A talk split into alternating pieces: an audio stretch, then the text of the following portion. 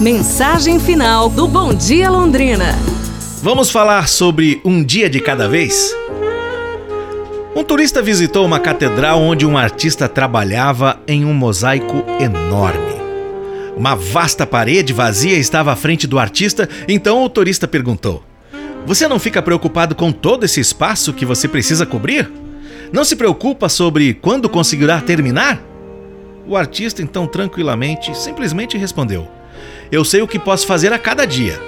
A cada manhã, marco a área que farei e não me permito me preocupar com o espaço que falta. Eu assumo um dia de cada vez e um dia o mosaico estará terminado. Simples assim. Muitos dos grandes obstáculos que atrasam o nosso momento são como essa grande parede.